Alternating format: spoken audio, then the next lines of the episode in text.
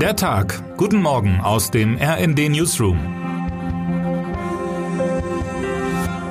Es ist Mittwoch, der 26. Juli. In 365 Tagen beginnen die Olympischen Sommerspiele in Paris. Noch ein Jahr, bis sich Paris, bis sich Frankreich der Welt von seiner schönsten Seite zeigen will. Die Vorbereitungen für das Mega-Event laufen auf Hochtouren. Es sind ehrgeizige Ziele, die sich die Organisatoren beispielsweise für den Eröffnungsabend gesetzt haben.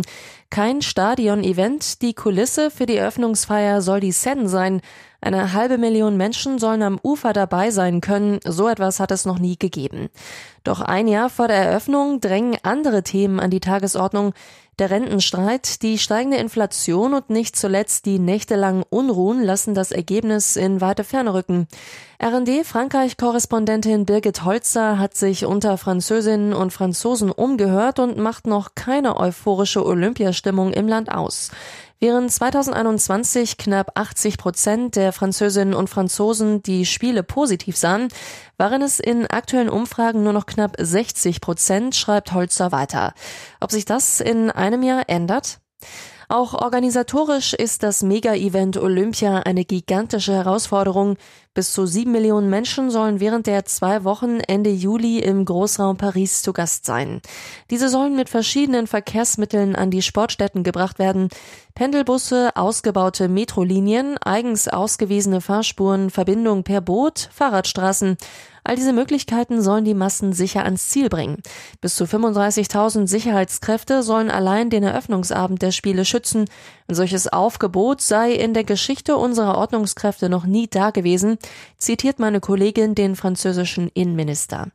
Teure Hotels. Wer während der Spiele in Paris übernachten will, sollte sich beeilen. Im Februar 2023 seien die Preise noch moderat gewesen. Aktuell müsse man aber für ein langes Paris-Wochenende mit mehreren tausend Euro rechnen, sagt das Europäische Verbraucherzentrum Deutschland. Die Weltmetropole wird ans Limit kommen, das scheint bei den Ausmaßen der Planung vorhersehbar.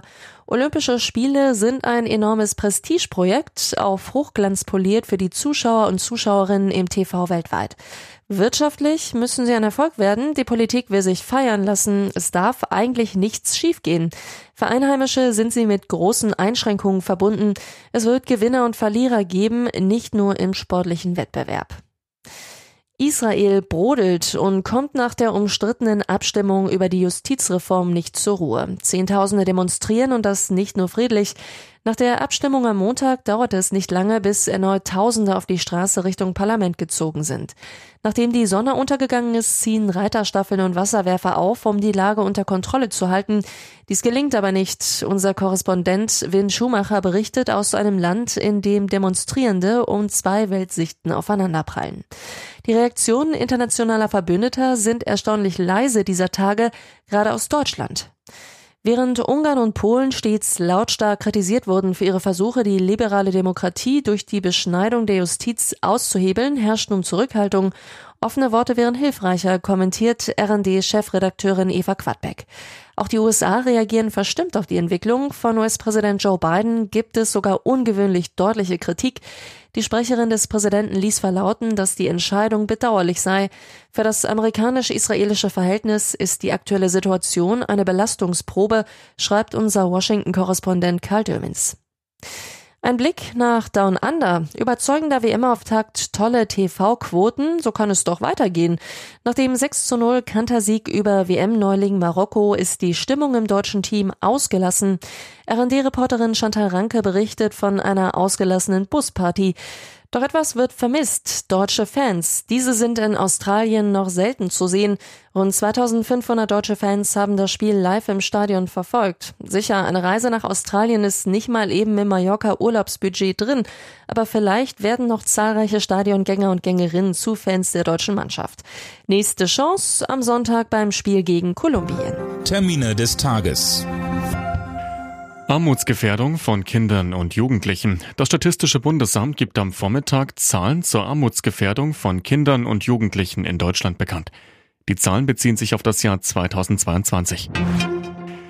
Geldpolitik in den USA. Die US-Notenbank Federal Reserve entscheidet über den weiteren Kurs der Geldpolitik inklusive der Höhe des Leitzinses. Die Beschlüsse des Zentralbankrats für die weltgrößte Volkswirtschaft werden um 20 Uhr deutscher Zeit bekannt gegeben. Wer heute wichtig wird. Mick Jagger hat Geburtstag. Der Rolling Stones Sänger und die ewige Rock-Ikone wird 80. Seit 61 Jahren rockt er als Frontmann der Rolling Stones über die Bühnen der Welt. Seine Musik und nicht zuletzt seine Bewegungen machten ihn zur Ikone. Mein Kollege Matthias Halbig über einen Mann, der in der Zeitlosigkeit gelandet ist. Und wie bleibt man so fit mit 80? Meine Kollegin Irene Habig ist auf Spurensuche gegangen. Und jetzt wünschen wir Ihnen einen guten Start in den Tag. Text Axel Schürgels, am Mikrofon Alina Tribold und Tom Husse. Mit rnd.de, der Webseite des Redaktionsnetzwerks Deutschland, halten wir Sie durchgehend auf dem neuesten Stand.